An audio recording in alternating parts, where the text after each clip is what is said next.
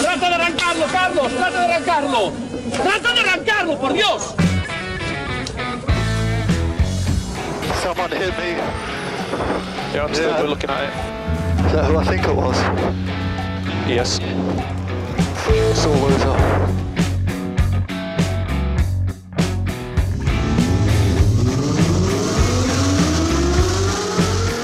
Buena más ojo corta, se cierra poco. Corta, no cortar. Para izquierda rápida. Para derecha buena más, se cierra poco. Para izquierda buena más, se abre. Acaba buena más, se abre. Sasar. Para derecha buena más, no cortar. Para izquierda rápida, ojo, se abre. Para uno. Derecha rápida, ojo, con fe. Rápida, ojo, con fe. Acaba rápida menos.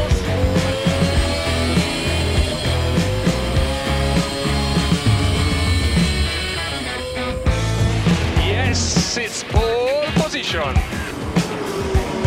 Yes! Oh, grazie ragazzi. Uh, che giro. Grazie. Hola, hola, hola. Hola, ¿qué tal? Bienvenidos, bienvenidas a una nueva edición de Turbo Track. Este programa que trata de mantenerte al día sobre la actualidad en el mundo automovilístico, el mundo del motor, lo que concierne a las novedades y también a las curiosidades de lo que nos transporta. Dani Catena, ¿qué tal? ¿Cómo estás? Muy buenas tardes, querida audiencia, querido David, ¿cómo estás este primer sábado de diciembre? Pues estoy eh, empachado. Mo- modo navideño, de hecho, mira, para, para que vean nuestros audientes o para que lo oigan, no nos hemos ido de puente, aquí estamos amenizándoos tal vez ese viaje de puente frío, esa primera salida a esquiar, eh, esa primera sobremesa en, en otra ciudad o en una casa rural, así que disfrútalo, ponte algo para tomar. Y, y vamos a ver qué nos depara la próxima hora sobre ruedas, ¿verdad, David? Pues eh, vamos a ver, tú ya sabes lo que nos depara porque has preparado una escaleta llena de contenidos Por de la que luego me- hablaremos. Me, encanta tener todo bajo control y conocer el futuro. Pero es como antes, mi pequeña bola de cristal. sí, antes de conocer el futuro del futuro de los próximos minutos, lo que sí vamos a comentar es cómo puedes comunicarte con este espacio que es a través de las redes sociales o los correos electrógenos, como por ejemplo info@turbotrack.es. O, por ejemplo, pues si tienes una lechuza mensajera llamada Headwhip, nos la puedes mandar, pero siempre va a ser mucho más efectivo que nos escribas y nos sigas en nuestro Instagram, arroba turbotrackfm. También nos puedes buscar eh, en eh, Facebook, que somos los del logo chulo y que tenemos ahí puestos los enlaces también para que escuches toda la temporada de TurboTrack.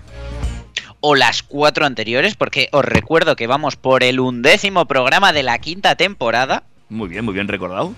y también. ¿dó- y- ¿dónde estamos ya? ¿Quién Pues- nos lo iba a decir? pues sí.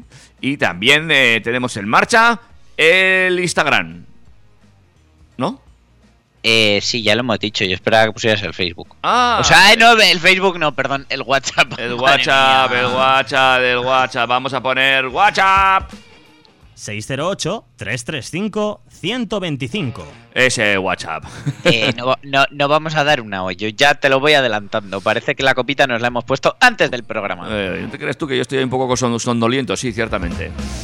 Eh, vale, pues dicho, ¿no? Las redes sociales, hemos eh, hablado de que estamos en la edición tal de la temporada cual. Cual, sí, hemos hablado que, de- estamos sonando en el 101.6 de la FM o en trackfm.com. También en todas las Pero plataformas. puede ser que nos estés escuchando pues desde iVoox, desde Google Podcast, desde Apple, eh, desde el agregador que tú prefieras, incluido Spotify. De hecho, eh, si has salido, si hemos salido en TurboTrack en tu rap del año de, de Spotify, compártelo, por favor, que todos queremos saber lo que has escuchado.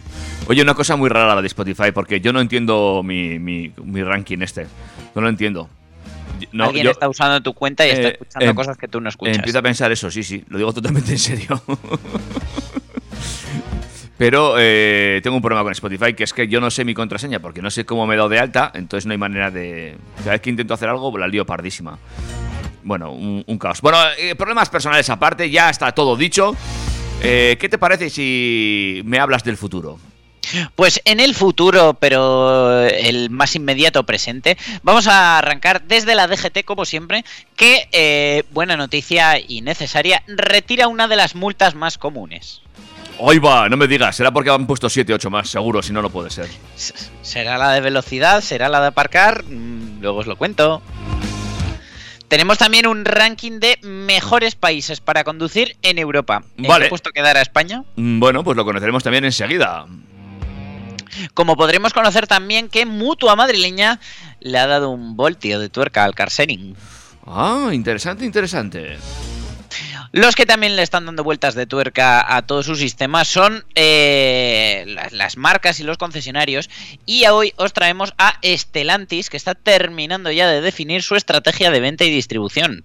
Atentos a esto, sé, porque eh, Stellantis es uno de los grupos más grandes de venta de vehículos.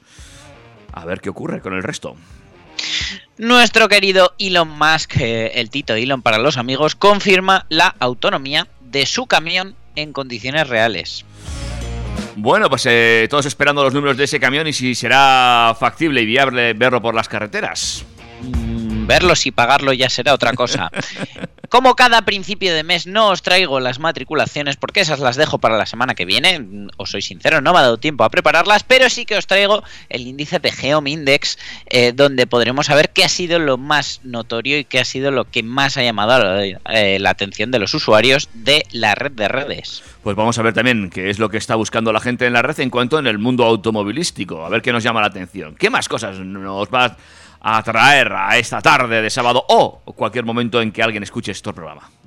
Pues eh, para esta, por ejemplo, mañana navideña, si lo estás escuchando dentro de unos días, también os contaré cuánto eh, va a costar en principio, eh, pero son rumores bastante infundados, el Renault 4. Ajá, y también espero que me digas cuándo lo voy a poder comprar. Es muy importante eso para mí. También te lo diré, como también te voy a decir que BYD, el gigante chino de Build Your Dreams, se está preparando para reventar el mercado con el Sigul. Atentos, atentos que vienen los chinos. Venga, más cosas. El otro día hablábamos de esa edición off-road del Porsche 911 y esta vez eh, eh, Lamborghini les ha dicho quita que tú no sabes como buen cuñado y nos traen la versión off-road del Huracán. Madre mía, venga, venga, cosas raras por, la, por las pistas. Iba a decir por la carretera, no, por pistas. No, por pistas, por a lo mejor por la luna, pero no, por carretera no. Opel nos desvela toda la información sobre el Astra eléctrico, uno de los lanzamientos más importantes de la historia de Opel. Pues se están poniendo la pila- las pilas en Opel, nunca mejor dicho. Hablamos de tappers, eh, como cariñosamente les llamamos mis amigos y yo. Y es que Honda pone a la venta en España el Civic Type R. Ajá. ¿Seguirá siendo ese deportivo tan eficaz y relativamente asequible? Pues lo veremos enseguida. Lo Después- iremos enseguida, lo escucharemos enseguida. Spoiler alert, no. Eh, y como este bloque ya está terminando bastante potente y con bastante gasolina, qué mejor que eh, celebrar la vuelta del BMW 3.0 CSL. No sé si te acordarás tú de ese clásico, seguro que algún oyente sí. Y he de decir que vuelve. ¿Serás uno de los afortunados? Bueno, pues de todo eso y de mucho más vamos a hablar a lo largo de los próximos 50 minutos aquí en la sintonía del 101.6. Pero antes, amigos y amigas, hacemos un huequito. Y eh, pues, ¿qué te parece si nos ponemos algo de musiquita? Venga, pues eh, sorpréndeme. Eh, para ahora o para luego, fíjate, hay un estreno de Pablo Alborán y Ana Mena que estaría bien que cayera por aquí. Eh, Yo te la dejo caer. Mm, Vale, pues eh, haberme dicho eso antes. ¿eh? No, pero puede ser para el siguiente corte. Ay, espera un momentico, que ahora mi Spotify dice que. Ah, no. Quería que, eh, el- el- que quería que escuchase ahora mi red otra vez, que no, que ahora ya no quiero, Omar. Hombre, está bien. Por Dios. Venga, vamos allá con más cosas aquí Da- dale caña. en, en TurboTrack, amigos y amigas. Ay, shh. Turbo, Track.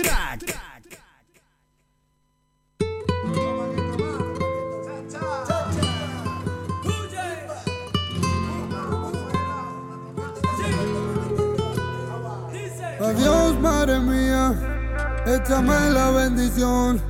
Perdón por esta agonía que causé a tu corazón dobla rodillas por mí, rezale a Dios por mí, que tenga misericordia por la vida que escogí. En el barrio donde vivo, me vinieron a buscar, mamá habla con el juez que me dé la libertad.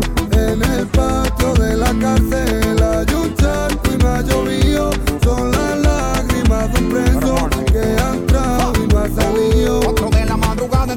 Una vieja con un orden de arresto, agente que rifle y chaleco puesto. Señora entrega a su hijo, prefiere verlo muerto. Mi madre confundida, está en llanto de misericordia en medio del quebranto. Yo nunca había visto a mami llorar, pero aún así no paraba de rezar.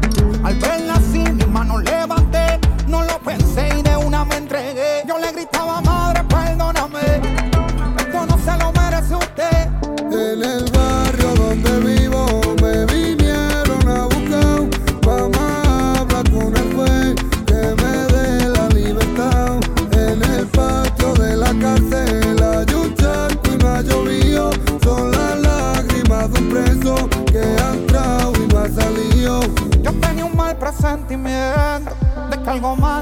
Y antes de salir de casa, a mi viejita le pedí doblar rodilla por mí. Rezarle Dios por mí, que tenga misericordia por la vida que escogí. Salgo entregado, que para la vuelta. Si damos este palo, me toca el 50. La cara tapada, me engancho en la 40. Sale mal, le vacío el de 30. Estoy viendo divareo, una movida rara. Llámate el contacto porque no nos da la cara. Atrás viene una patrulla y si viene y nos para. Mi libertad no tiene precio, dispara.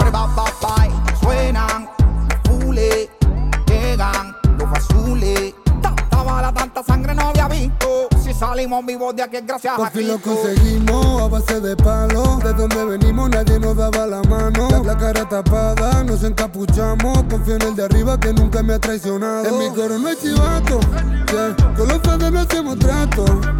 En la calle tengo un contrato. yeah. Siempre real y nunca sapo, nunca sapo. En el yeah, coro yeah. hay un chivato Que con los fedes hizo un trato Por mi cabeza hay un contrato No son reales, todos son sapos En el barrio donde vivo me vinieron a buscar. Mamá habla con el juez que me dé la libertad. En el patio de la cárcel hay un charco y no ha llovido. Son las lágrimas de un preso que ha entrado y no ha salido. Las noticias del motor. Las noticias del motor.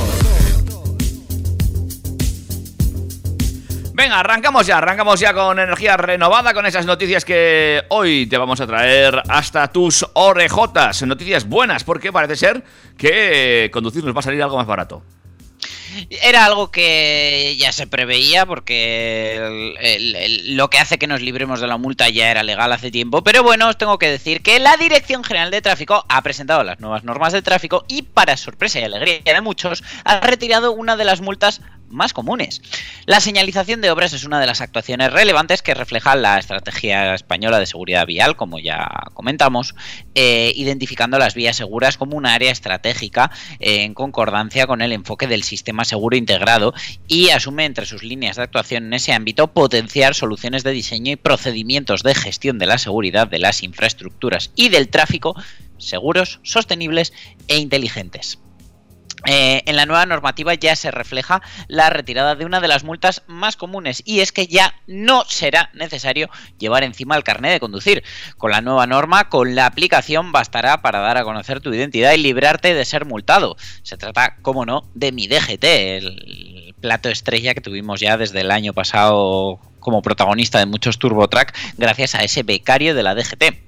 En, en este sentido, la señalización en los tramos de obras cumple una doble misión, ya que por un lado ordena el tráfico adaptándolo a las nuevas circunstancias de la vía y por otro adapta la circulación a la presencia de operarios. Eh, la correcta señalización en dichos casos, eh, según asegura Tráfico, es especialmente importante por cuanto deben ofrecer a los conductores la mayor información posible que les permita adaptar su conducción a las circunstancias de tráfico. Según datos del Registro Nacional de Víctimas de Accidentes de Tráfico, en 2021 tuvieron lugar 158 siniestros relacionados con obras eh, de mantenimiento y conservación de los cuales 17 implicaron a operarios que trabajaban o caminaban por la calzada o sus inmediaciones como eh, peatones. De estas 17 víctimas, dos perdieron la vida arrolladas por un vehículo que o bien circulaba por el tramo de obras con una velocidad excesiva respecto al límite específico marcado para el tramo, o eh, cuyo conductor cometió una distracción. Los otros 141 siniestros de tráfico en tramos de obras implicaron a operarios de conservación y mantenimiento dentro de sus propios vehículos. Eh, entonces, bueno, pues eh, seguimos ahí con el tema de la actualización de normas. Eh, ha sido noticia también esta semana, bueno, más que noticias, ha hecho viral, el, ha vuelto a salir a la palestra el tema de a qué velocidad pueden multarme, ¿vale?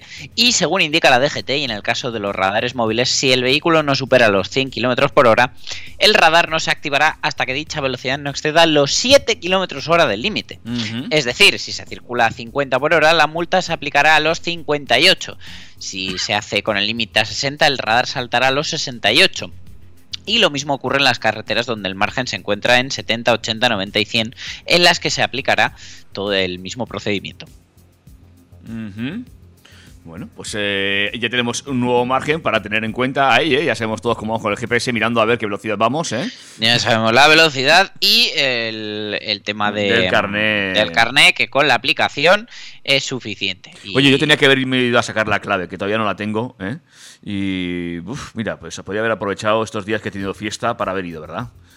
Pues, pues deberías, porque es una cosa muy interesante. Luego está la gente que por el motivo que sea, eh, en su día registró el teléfono de otra persona, pues porque querían que otra persona recibiera las notificaciones o algo así, y, y ahora no pueden entrar en su propia DGT, en su propia app de mi DGT, pero pueden consultar la de esa otra persona. Que no te lo digo porque les haya pasado a mi mujer y mi cuñado. No. Bueno, oye, de toda ella la viña del señor. Eh, de hecho, esta semana también hemos estado hablando del tema del clave y todo esto, y el follón que es, que te mandan el mensaje, que no te llega, que tienes que volver a entrar. Es que lo de las páginas guber- gubernamentales es un follón. Bueno, y creo que, eh, pues eso, con el, con el paso masivo último que hubo de, la dirección electrónica vial, que desde el 1 de noviembre todas las empresas están obligadas a usarla, eh, creo que la web sigue caída. Y lleva, pues eso, como un mes sin funcionar. Pues fantástico, maravilloso. Bueno, eh, si consigues darte de alta en mi DGT, ya sabes que con llevar el móvil ya puedes conducir sin tener que llevar el carnet, que es legal, y eh, también sabemos que... Eso sí, te lo tienes que haber sacado antes, ¿eh? Eh, sí, es Yo, importante. Por si acaso, Que no te lo hayan retirado y no ir mamado, también es muy importante esto, ¿eh? Claro, que no es que es Navidad, y ya sabemos lo que pasa, ¿eh, amigos? No, que voy a casa de mi yerno y va, no, una copita. ¡Oh, oh, oh! Están cantando No. villancicos. Ni media, ni media. Mucho cuidado, amigos. Que no por la multa, sino por lo que pueda pasar por el camino, ¿eh? Que mejor en casa. Bueno, eh, visto lo cual, eh, más cositas que os vas a contar sobre ese ranking de conducción a nivel europeo. Pues sí, porque este ranking refleja que España es el séptimo mejor país de Europa para conducir, según un estudio elaborado por la Asociación Internacional de Conductores, en el que se han analizado, entre otros factores, eh, cómo de congestionadas están las carreteras, la calidad de las mismas, el precio de los carburantes y la seguridad. En la investigación se han analizado un total de 33 países y la lista la encabeza Suiza con 100 puntos y en el top 5 le acompañan Países Bajos con 97,99, Bélgica 83,56, Dinamarca 79,11 y Alemania 78,4. Completan el top 10 Suecia en sexta posición, España en séptima, Chipre en octava, Austria en novena y Francia en décima. Sabía yo que entre los 10 primeros, bueno, ni entre los 30 primeros iba a estar Portugal. En fin, en cuanto a la séptima plaza de España, los autores del estudio han destacado que cuenta con 627 coches por cada mil habitantes, un número bajo, entre comillas, de muertes por accidentes de tráfico, con 3,15 por cada 100.000 habitantes, y una buena calidad de las carreteras con una puntuación de 5,7. En este sentido, dentro de los 10 mejores países de Europa para conducir, España cuenta con el tercer precio de la gasolina más bajo, 1,73 por litro, solo por encima del precio en Chipre, 1,47, y Francia, 1,58. Asimismo, eh, compartimos nivel con Austria, que también tiene 1,73. Acerca de la calidad de las carreteras, España se sitúa en la cuarta posición dentro de los 10 primeros países europeos para conducir, con 5,7 puntos, solo superada por Países Bajos, 6,4 puntos, Suiza, 6,3 y Austria, 6.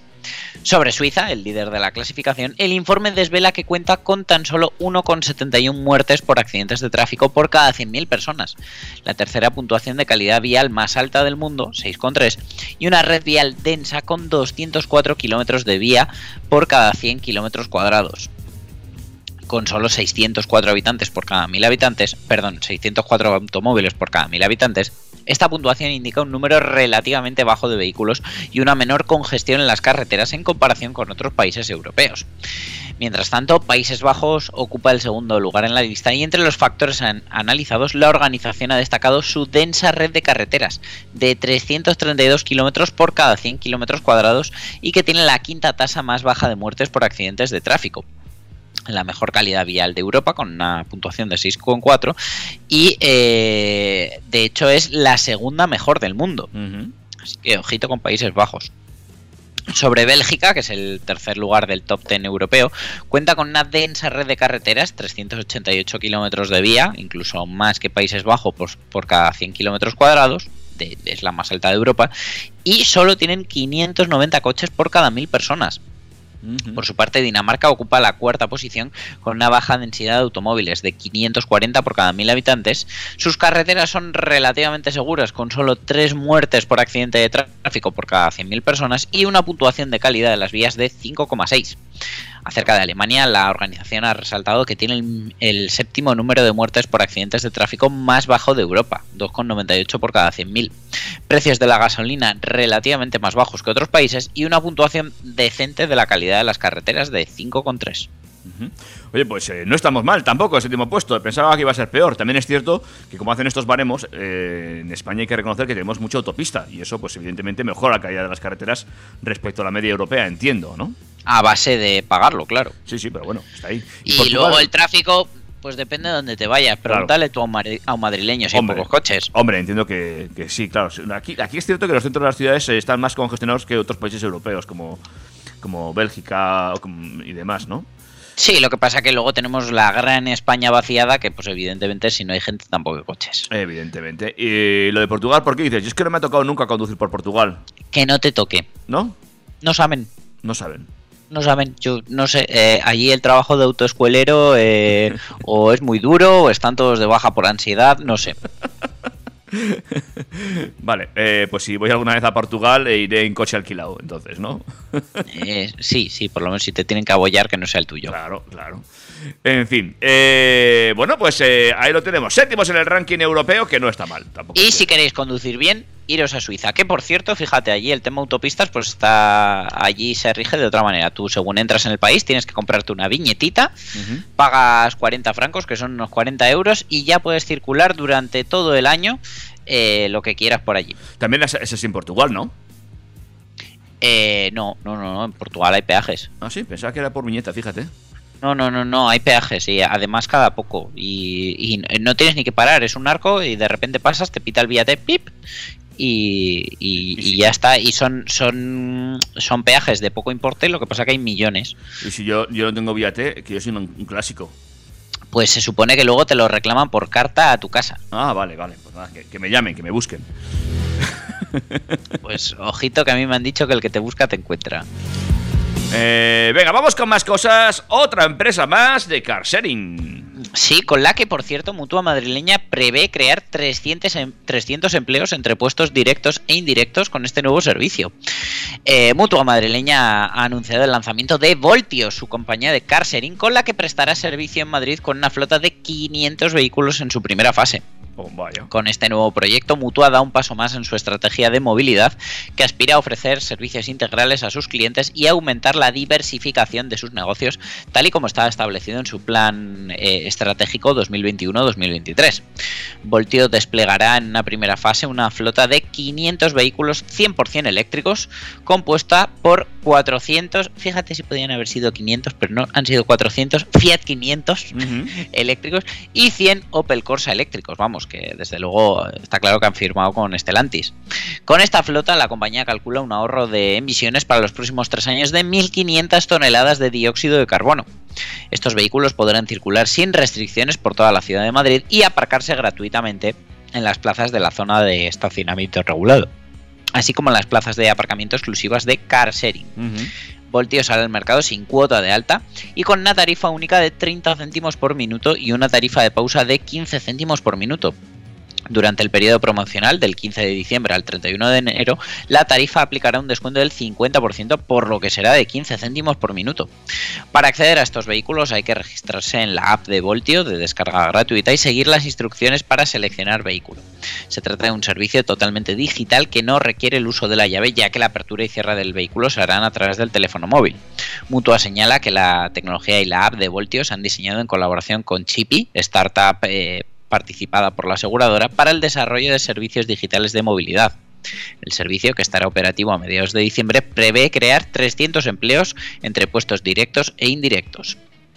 La compañía explica que la denominación de la, de la compañía han jugado un papel importante tanto el significado intrínseco de la palabra voltio como sus acepciones complementarias. Por un lado, el voltio es la unidad del sistema internacional para medir el potencial eléctrico, la fuerza automotriz y la diferencia de tensión eléctrica. A su vez, se complementa con el significado coloquial darse un voltio, salir de algún lugar para dar una vuelta. Mutua afirma que Voltio aúna dos aspectos fundamentales para la compañía. Por un lado, la electrificación o movilidad sostenible y por el otro, la cada vez mayor necesidad de ciudadanos de moverse en pequeñas distancias de forma sencilla y ágil. La puesta en marcha de Voltio se enmarca en la estrategia de diversificación de Mutua en el ámbito de la movilidad urbana, en la que la compañía lleva trabajando desde hace varios años. Fruto de esta apuesta son las inversiones en Centauro, vehículos de alquiler, Chipi, eh, comparador de movilidad digital, Cabify, vehículo de transporte con conductor, el Parking e Imbric, plataformas de movilidad urbana, y New como plataforma digital de compra de vehículos. Así que ya ves, hay todo un estandarte detrás. Y además quiero aprovechar para comentar un tema que, que salió el otro día, eh, que yo ni me lo había planteado de los coches de car sharing. ¿Y es? Y es que en las ciudades grandes hay cierto público, especialmente joven, que no tiene casa eh, y para según qué necesidades fisiológicas en compañía, eh, claro, le sale mejor alquilarse un cochecito para sus 15 o 20 minutos. Joder. Eh, Yo es un problema que no me había planteado, pero que por lo visto eh, es real. Entonces, pues eh, bueno, a veces habrá que tener cuidado al coger un coche de car sharing porque mm, pues puede producir embarazo no deseado. Dios, qué imagen. Que, que son muy pequeños. Eh, tiene que ser muy incómodo. Yo creo que por eso cada vez los ponen más pequeños, para eh, que la gente se lo piense dos veces. Y sin asientos abatibles ni nada ya, ¿no? No, pero bueno, pues yo que sé, igual con las tres puertas del Fiat. Quin- Bueno, da igual, no, no voy a dar detalles. Oye, yo te, yo voy a reconocer que mi primer coche fue un Ford Fiesta. Y aquí en Pamplona eh, había un sitio que tú ni siquiera conocerías que se llamaba Plan Sur. Ah, el Plan Sur, hombre, eh, lo conocí ya en Destrucción. En destrucción. tú allí no llegaste a ver ninguna tuning, ni ninguna feria, ni nada, ¿no? Eh, una carpa, creo que estuve en una carpa. Pues allí, claro, aquello era, bueno, pues picadero municipal. Eh, bien vigilado además por Policía Nacional, Policía Foral, Policía Municipal. Bueno, había, estabas allí eh, echando el ratico y aparecían eh, también. Era muy curioso. Todo el mundo con las ventanillas bajadas, para que se empañara el coche. Muy, muy curioso todo aquello. Madre mía. Pero yo me acuerdo del Ford Fiesta. Entonces, ahora a mí me plantean hacer allí el- el- la caidita lo de que Roma. hicieras en el Ford Fiesta. La sí. caidita de Roma y te digo yo que, hostia, muy incómodo. eh, no sé. Eh, bueno, pues, pues, pues eso. Yo dejo el dato. Si alguien tiene más información Claro. al respecto, que nos la dé, por favor. Claro, que estoy pensando yo que todo esto también está bien para la gente que ni siquiera tiene carne porque no tienes que mover el coche. Tú lo alquilas un rato. No, no, no, no, pero escucha, yo lo poco que he usado car sharing eh, para darte de alta en la app y que puedas llegar a, a alquilar el coche y abrirlo, tienes que subir el carnet de conducir. Ah, vale, vale. Así que nada, igual ahora hay gente que se saca el carnet de conducir solo para esto. Lo del car de todas formas, ¿cuándo va a llegar a las pequeñas ciudades? Como por ejemplo la nuestra, ¿eh? Porque Ay, eh, cómo me encantaría. solo está en Madrid, Barcelona, eh, Valencia, creo que también hay algo. Bilbao, creo que muy poquito, nada. Sí, Pero nada, o sea, cuatro coches. ¿Y cuán- cuántas empresas pasan por, por el negocio del car sharing sin pena ni gloria? Y al final quedan los cuatro de siempre. Porque yo me acuerdo ese intento que tuvo eh, SEAT con Respiro. Que yo además dije en un viaje a Madrid, venga, voy a hacer patria, voy a coger un respiro de estos, que además eran eran coches de gas natural para, para promocionar también la tecnología. Y, y la verdad que resultó ser un auténtico fiasco. No, no pude. O sea, al final conseguí desbloquear el coche, pero no me lo llevé porque es que luego resulta que me, me obligaban a devolverlo en el mismo lugar donde lo había cogido. Un cisco. Entonces no, no tenía sentido. Bueno, eh, pues veremos si Voltio tiene pues buena salida y va funcionando, ¿eh? Va funcionando. A mí me parece muy interesante. Yo sí he usado alguna vez el Car Serie en Madrid. Me parece una fórmula br- brillante para algunas cosas. Más cosas. Más cosas. En la actualidad tenemos varios sistemas de venta de coches. Los grandes grupos automovilísticos suelen preferir formatos de venta indirectos a los sistemas directos. La mayoría de los concesionarios que vemos repartidos por nuestra piel de toro son puntos de venta eh, que no dejan de ser negocios familiares que venden los coches, pero no es el propio fabricante el que se encarga del cometido. Un contrato vincula a la marca y al vendedor que actúa en realidad como un intermediario del proceso. En un nuevo enfoque comercial, todo el grupo Stellantis cambiará su estrategia de ventas y las concesiones pasarán a ser de la marca. Stellantis quiere controlar todo el proceso desde la fabricación a la venta. Al igual que la mayoría de los grandes fabricantes, Stellantis prefiere ceder la venta eh, a día de hoy a un tercero para evitarse la molestia de tener que hacerlo él. Si bien el formato es cómodo, resta rentabilidad a la cadena, ya que la venta al concesionario no es equivalente a la de una marca que opta por vender directamente al cliente sin la presencia de un intermediario, tal como ocurre y han demostrado en Tesla, por ejemplo. Los concesionarios son de la marca y los empleados trabajan para ella.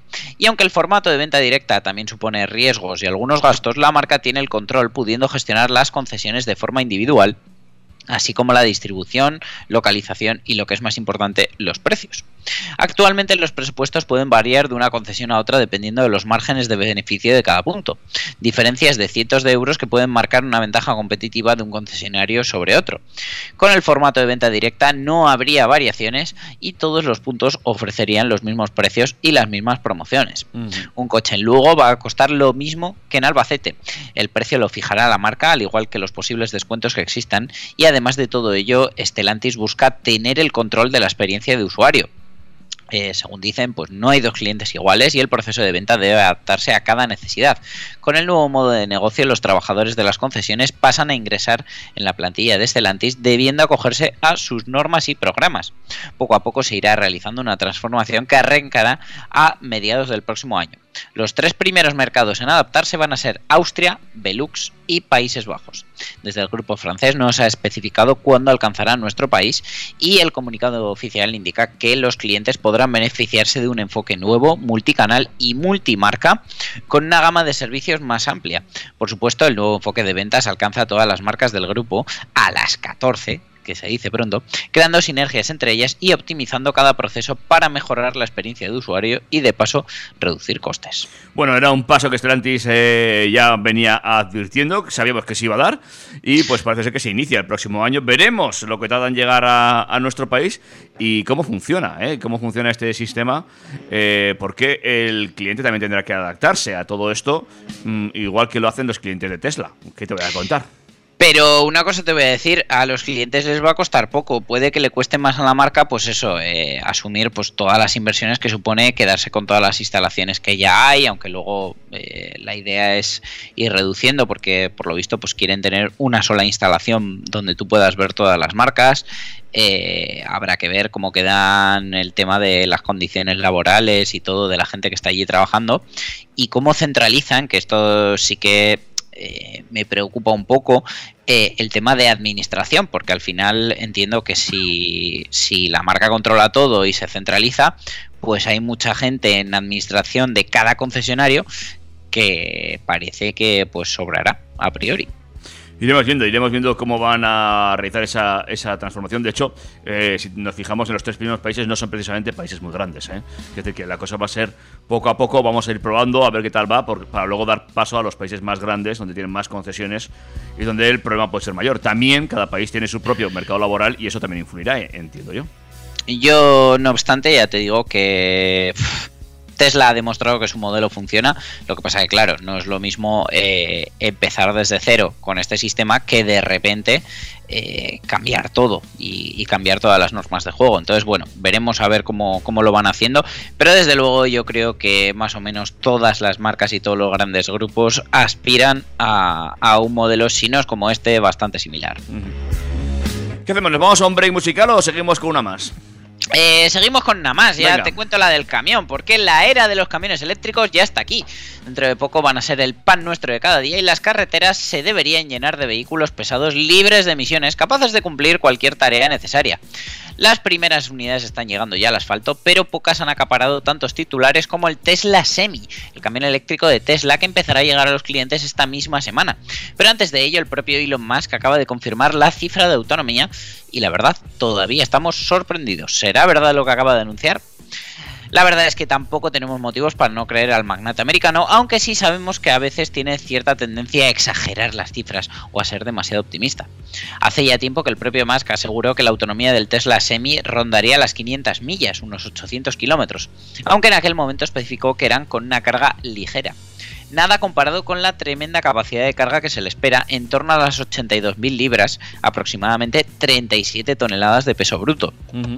En una de las últimas pruebas, antes de ser entregadas las primeras unidades, acto que ha tenido lugar esta misma semana eh, en la planta de Austin, el dato de autonomía ha quedado confirmado y en este caso la prueba se ha realizado a carga completa.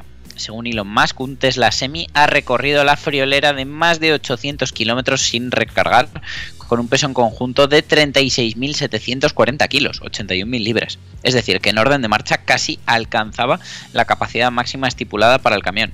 ¿Será verdad? Pues bueno, eh, no dudamos en la prueba o los resultados, pero semejante dato nos hace plantearnos un par de cuestiones. La primera de ellas, la capacidad de batería del Semi. Según la propia compañía, el camión tiene un consumo de 1,4 eh, kilovatios hora por cada kilómetro recorrido, lo que quiere decir que son 124 kilovatios hora por cada 100 kilómetros completados. La verdad, para lo que es el cacharro me parece muy eficiente. Supongamos que el dato de autonomía es de 800 kilómetros, pues haciendo una rápida operación veremos que la capacidad de batería debería rozar los 1000 kilovatios hora, es decir, un megavatio hora de capacidad. La batería más grande que se haya instalado en un vehículo eh, hasta el día de hoy. Eh, con semejante cifra sobre la mesa, pues la siguiente duda que surge es ¿cuánto va a costar? Pues está claro que los precios de tarifa de los camiones nada tienen que ver con los de los coches, pero en este caso podemos pensar que el coste será de varios cientos de miles de dólares. En su momento se especuló con un precio de salida de 150 mil dólares para la versión de autonomía estándar, mientras que la unidad de autonomía extendida, la de 800 kilómetros, rondaría los 180 mil dólares. Teniendo en cuenta que un Model X con una batería muchísimo me- menor cuesta 143.000 euros, o el precio será mucho mayor, o el Tesla Semi es un auténtico chollo.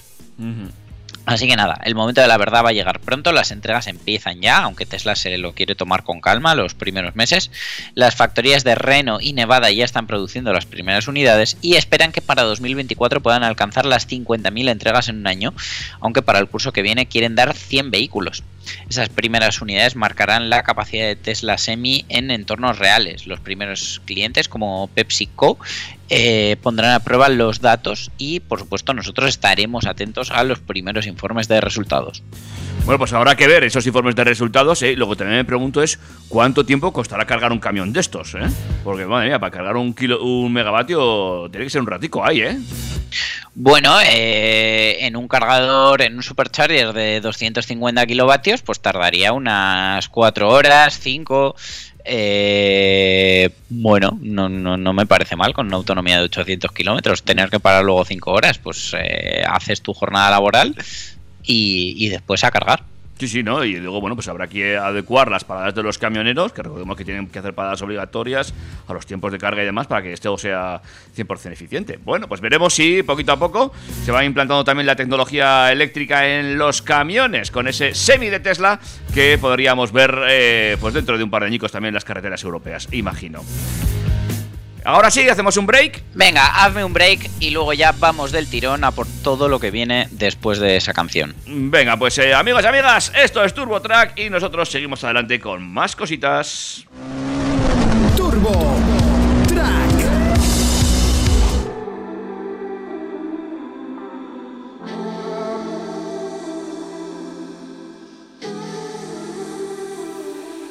Una de cal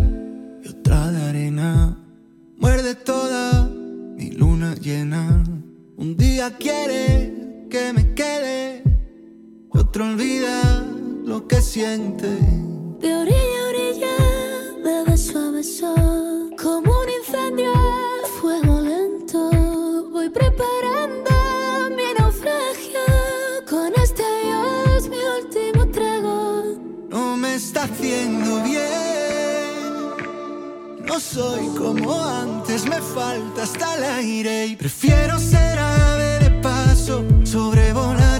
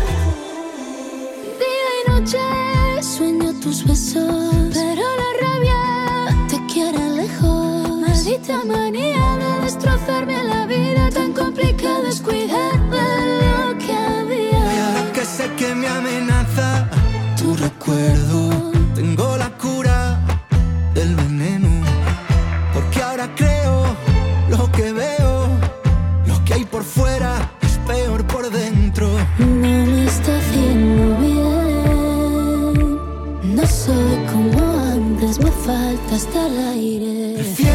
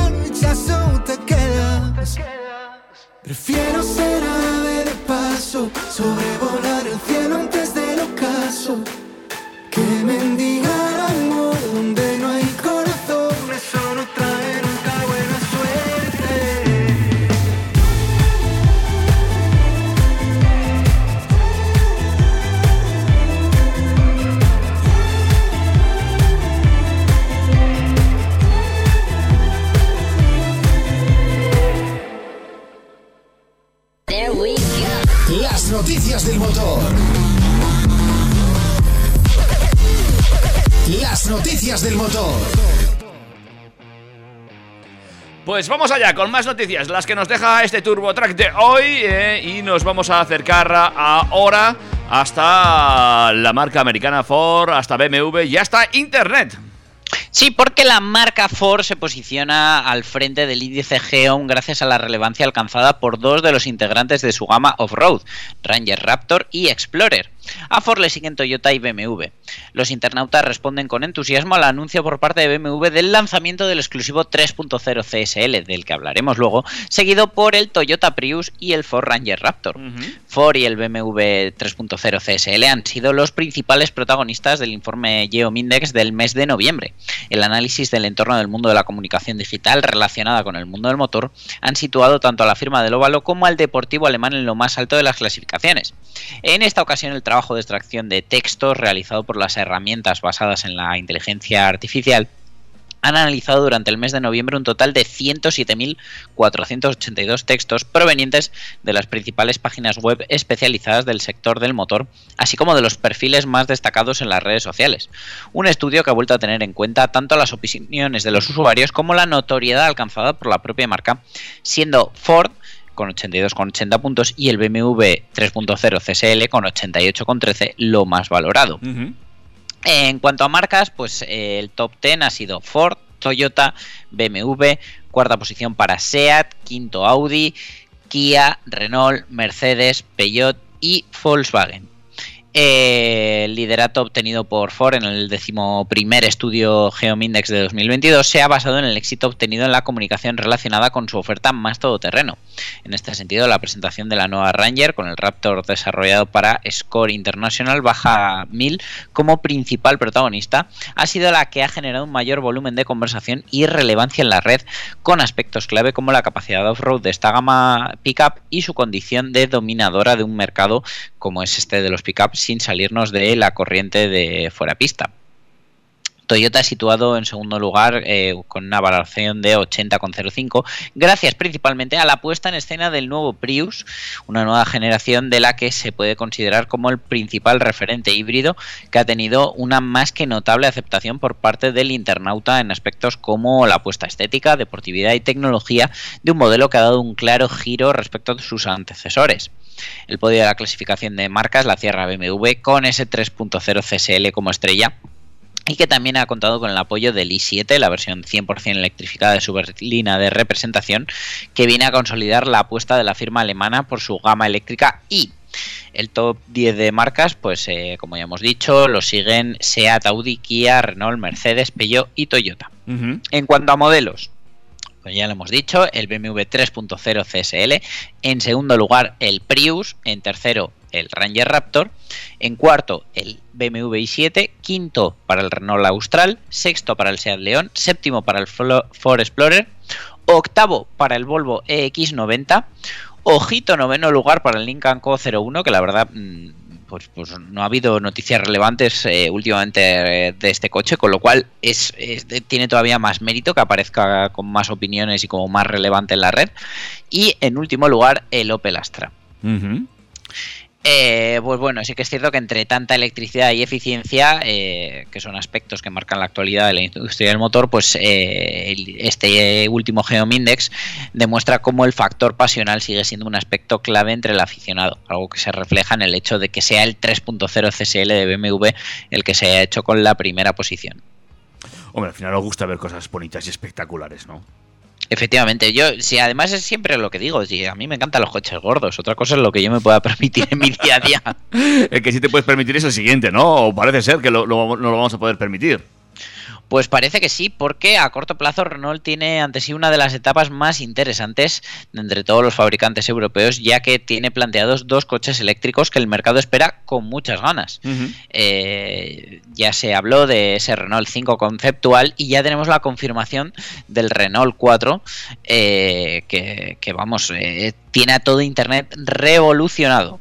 Eh, además del propio concepto en torno al que se están ultimando los diseños de los Renault 5 y 4, una de las claves para una buena acogida comercial será su precio, algo que como en todo coche del segmento B es sumamente importante, ya que en esta categoría y dejando de lado modelos de corte premium manda la relación entre prestaciones y precio ya sabíamos que el Renault 5 tendría un precio de partida entre 20 y 25 mil euros y que en su versión más asequible contará con una batería de tipo LFP, litio ferrofosfato, que si bien no tienen densidad energética su punto fuerte, sí que tienen una vida mucho más duradera y fiable que una batería con celdas de iones de litio convencionales.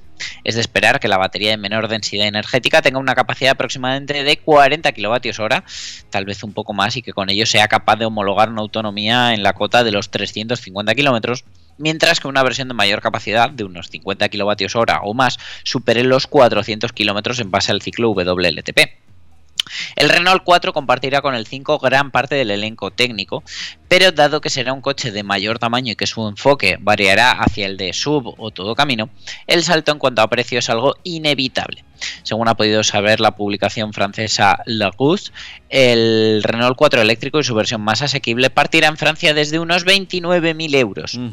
Siempre y cuando la información de esta fuente sea correcta, en esta franja de, franja de precios es precisamente en la que se ubica uno de los coches eléctricos que más ha revolucionado el sector en estos últimos compases, el MG4, el modelo del gigante chino SAIC, que está disponible en España antes de ayudas y promociones desde 29.490 euros. El lanzamiento del Renault 4 e-Tech, eh, que es como se prevé que se denominará comercialmente, está programado para después del del Renault 5. El primero dará comienzo a su vida comercial en 2024, mientras que será un año más tarde, en 2025, cuando el Renault 4 se lance al mercado de forma eh, de todo camino eléctrico. Al contrario de lo que sucederá con el Renault 5, no está previsto que el 4 cuente con una versión deportiva de la gama Alpine, aunque no se descarta una línea de equipamiento Sprint Alpine como la que ha estrenado el Renault Austral. Bueno, pues en apenas dos añitos veremos estos dos vehículos rodando por las carreteras y veremos si se fijan a ese precio. Ahora mismo me parece muy complicado llegar a esas cuotas, ¿eh? No, no, y más teniendo en cuenta que de aquí a dos años, pues eh, no tiene pinta de que esto vaya a ir para abajo. Mm, no sabemos, pero en principio, bueno, la vida da muchas vueltas, muchas sorpresas, el, el mercado geoestratégico también, y habrá que ir viendo, pero bueno, desde luego 25.000 euros por un coche así es una ganga. Eh, a día de hoy es, un regalo. Es un regalo. Otra cosa es que siga ese precio, pero hayan quitado las ayudas, que eso también habrá que ver. Aún y todo, aún y todo, me parece un chollo, ¿eh? No te digo que no, o sea, me parece una auténtica ganga. Tenemos que ir un poquito, un poquito rápido porque nos estamos fundiendo el tiempo hoy y vamos a hablar... Nos estamos fundiendo, pero tenemos que hablar de BYD, que la compañía china está preparando un pequeño coche eléctrico para 2023 que gracias a las baterías de sodio y según la prensa china tendrá un precio de poco más de 8.000 euros. Eso sí, seguro que serán en eh, China. es el BYD Sigul, cuyo lanzamiento está previsto para el segundo trimestre de este 2023. Vamos, a la vuelta de la esquina como quien dice. Y según la prensa local china, será el primer coche eléctrico en llevar baterías de sodio más sostenibles, más seguras y, no menos importante, más baratas que las actuales de litio. El Sigul es un coche pequeño pensado para uso urbano del segmento A. Eh, hace poco más de una semana supimos que BYD estaba preparando una primicia muy importante, una tecnología nueva que permitiría tener coches eléctricos más asequibles y esa primicia es la producción en masa de baterías de sodio que permitirá entre otras cosas que el BYD Sigul cuesta apenas 8.100 euros al cambio actual, unos 60.000 yuanes para nosotros los europeos habrá un problema y es que de momento está previsto venderlo solo en China. Sin embargo, BYD ya está en Europa y en España, así que no deberíamos descartar del todo que acabe llegando a nuestro mercado. Eh, según la prensa china va a haber dos versiones. La versión más asequible con batería de sodio costará 8.100 euros y tendrá 300 kilómetros de autonomía. La otra versión equipará una batería de litio, costará 10.800 euros y tendrá unos 400 kilómetros de autonomía según la información filtrada. Bueno, eh, es muy interesante este vehículo ¿eh? y es eh, realmente económico. eh, esperaremos, porque me imagino que tendremos más noticias de este coche que ahora en las primeras imágenes aparece prácticamente camuflado y bueno, poco podemos decir de él. Poco podemos decir de él, pero bueno, el, dato es importante y la empresa de baterías CATL, Catel, ya trabaja en baterías híbridas de litio-sodio que combinarían lo mejor de ambas tecnologías y podrían ofrecer mejores autonomías de hasta 500 kilómetros por recarga. Así que eh, este coche es muy importante para el desarrollo del coche eléctrico en todo el mundo, ya no solo por lo barato que es, sino por eh, esa tecnología de baterías. Los que también están desarrollando a toda velocidad vehículos interesantes son los de Lamborghini, que se han vuelto locos. Sí, vamos, eh, han traído ese huracán. eh, es- este rato, el primer deportivo diseñado también para circular fuera de asfalto en superficies con baja adherencia o tierra y que desarrolla una potencia de 610 caballos. Eh, el coche incorpora una versión actualizada del Lamborghini Integrated Vehicle Dynamics, es decir, la gestión de suspensión, eh, modos de conducción, etcétera, al tiempo que incorpora eh, calibraciones específicas en sus modos de conducción, Strada y Sport y estrena el modo Rally para condiciones de baja adherencia. Para mejorar su respuesta, Lamborghini ha aumentado en 44 milímetros la distancia al suelo en comparación con el Huracán Evo, mientras que también ha crecido el ancho de vía delantero en 3 centímetros y el trasero en 3,4. Tiene una motorización gasolina V10 de 5,2 litros que desarrolla una potencia máxima de 610 caballos en combinación con una caja de cambios de doble embrague y 7 velocidades. Por supuesto, como buen vehículo para fuera de asfalto, tiene tracción total controlada de forma electrónica con diferencial autoblocante mecánico trasero. La firma italiana ha introducido en este modelo la integración con Amazon Alexa para ajustar las características del coche, mientras que también usa un sistema de telemetría conectado que permite al conductor monitorizar el rendimiento y analizar los datos a través de una aplicación. La compañía, que forma parte del consorcio alemán Volkswagen, iniciará en febrero del próximo ejercicio la producción de esta nueva edición muy limitada del Huracán. que estar muy loco para comprarse uno de estos. No te digo más. Te tiene que sobrar mucho, mucho. Para el que no hay que estar tan loco es para el Astra eléctrico, que si ya anunciamos en su momento el 308 eléctrico, pues eh, ahora venimos con su hermano de ADN, que comparte prácticamente todo con él, eh, especialmente pues lo más importante que es ese motor de 156 caballos de potencia, que si recordáis también se va a poner en los 208 GT, con una velocidad máxima de 170 km por hora y una autonomía en, ciclo WLTP de hasta 416 kilómetros. Dicen que pues bueno, va a estar disponible desde primavera de 2023 y lo más interesante que le veo yo a esto es, va a ser su versión familiar con una capacidad de maletero de 1553 litros eh, con los asientos tumbados Ah. que nos va a servir también para hacernos un, un formato camper. Sí, sí. Eh, recordemos también que su batería se puede cargar hasta el 80% en 30 minutos, que tenemos esos 416 kilómetros de autonomía y un diseño pues muy moderno con ese con ese frontal visor que le llama Opel y el sistema Pure Panel con dos pantallas panorámicas de 10 pulgadas para el conductor. Bueno, alucinante este coche eh, que veremos rodar, como tú bien has dicho, a partir de primavera en cualquier eh, vía. Y bueno, que puede ser otro, eh, otro de los eléctricos que hagan tendencia, sin duda alguna. Y nos vamos ya de los eléctricos y al que probablemente además de en la calle veamos en algún circuito es al nuevo Honda Civic Type R que llega en esta última versión con 329 caballos. Eh, monta un motor 2 litros VTEC sobrealimentado con cambio manual de 6 velocidades eh, optimizado con un sistema revisado de adecuación de revoluciones.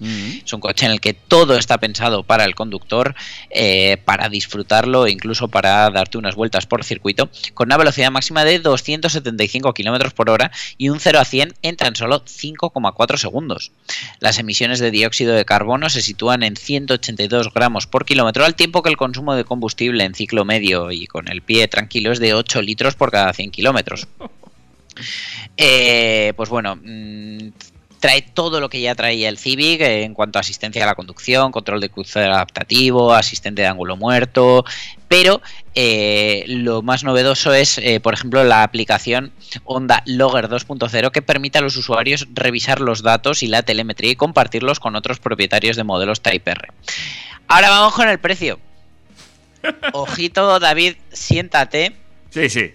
que Honda solo nos pide 54.850 euros por este Type R.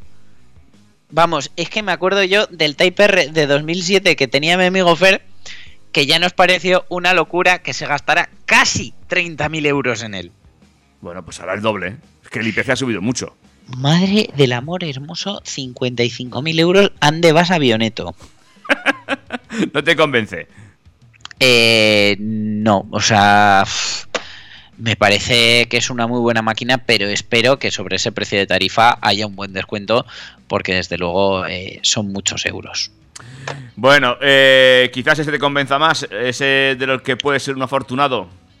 Podría ser un afortunado. eh, BMW Motorsport empezó hace 50 años con el 3.0 CSL y si bien este año hemos estado de aniversario y han salido ediciones especiales y todo ha, ha sido en BMW alrededor de esos 50 años de BMW M, eh, ahora vienen con ese 3.0 CSL moderno, que no se trata de un resto modo de coches de época realizados con chasis y piezas sobrantes, sino que eh, parte de la base del actual BMW M4 Competition eh, y solo 50 afortunados podrán conducir el coche estrella de los 50 años de BMW M. Este nuevo BMW 3.0 CSL rinde homenaje al legendario Batmobile, el 3.0 CSL de 1973, un modelo de estilo único con el que la firma eh, ganó el Campeonato Europeo de Turismos durante cuatro años consecutivos y que lanzó a la fama y al éxito el departamento M de BMW.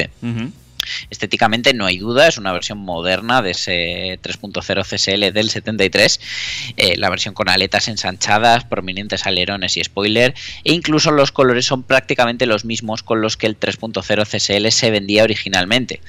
Eh, incluye, por supuesto, las franjas BMW M sobre fondo blanco Chamonix o eh, gris metalizado Polaris.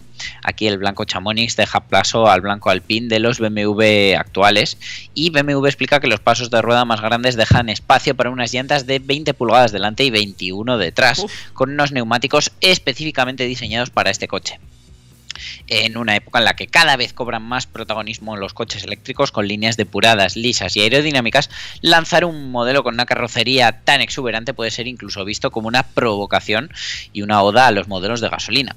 Bajo el capó tenemos un 6 cilindros en línea, el más potente jamás utilizado en un BMW M homologado para la calle, eh, tal como equipaba el primer 3.0. Eh, el de aquel entonces era un 210 caballos y el actual desarrolla 560 caballos y 550 Nm de, de par. Entre las modificaciones del motor con respecto al 6 en línea de un M4 normal, cuenta con nuevo cárter, cigüeñal aligerado, sistema de refrigeración, rediseñado, pensado en un uso intensivo del coche en circuito, y potencia y par se envían a las ruedas traseras a través de una caja de cambios manual de 6 velocidades. Además, la transmisión dispone de un diferencial trasero autoblocante activo y este diferencial M activo está vinculado al control de estabilidad y ajusta con precisión su efecto de desbloqueo a la situación de conducción.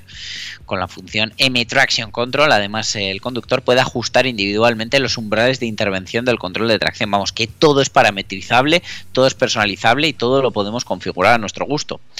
Uno de los elementos que contribuyó a poner aquel primer 3.0 CSL en lo más alto del podio fueron las suspensiones y el modelo actual eh, lleva el eje delantero de doble brazo mientras que el trasero cuenta con un eje de 5 brazos con diseño específico M. Tiene también eh, amortiguadores adaptativos controlados electrónicamente, eh, dirección electromecánica M Servotronic y frenos cerámicos de carbono M. La verdad que, pues bueno, si bien recordamos el 3.0 CSL por su versión ensanchada del 73, lo importante en esta versión extrema del 3.0 CS era la L, que lo convertía en CSL y era algo especial porque la L se trataba de que era una versión aligerada para reducir el peso, prácticamente todos los paneles de carrocería de este modelo nuevo son de plástico reforzado con fibra de carbono, CFRP, y el techo, eh, el capó y el portón de maletero, así como los faldones delanteros y traseros, son completamente de carbono. Así que no te des un golpecito que no te quiero decir yo lo que te puede costar. Una maravilla de coche, es muy bonito, hay que reconocer que es muy bonito, pero eh, también así costará, claro.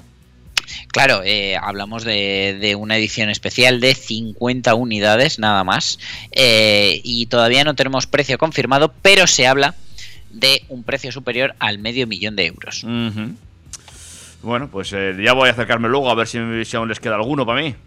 Muy bueno. A ver, a ver, si tienen alguno, dime y si eso, pues lo compramos a medias y nos lo vamos turnando o algo. Oye, Dani, que nos tenemos que ir, que vamos ya fuera de tiempo. Nos vamos ya hasta la semana que viene. Celebrad bien este día de Navarra, que no lo habíamos dicho antes. Escuchadnos en los podcasts y, por supuesto, siempre el 101.6 de la FM. Y no os olvidéis de pasaros por mi Instagram, que tengo allí toda la información de la lotería de Navidad de Track FM. Correcto, ¿eh? Aún nos queda algún boletito, así que ir pillando ya. Que se acaban enseguida, amigos y amigas, y solo quedan 20 días, no, 19, para que nos podamos hacer multimillonarios. Así es, David, así que eh, nos vemos la semana que viene. Cuídate, que vaya todo sobre ruedas y recuerda subir el podcast. Hasta la semana que viene. Adiós.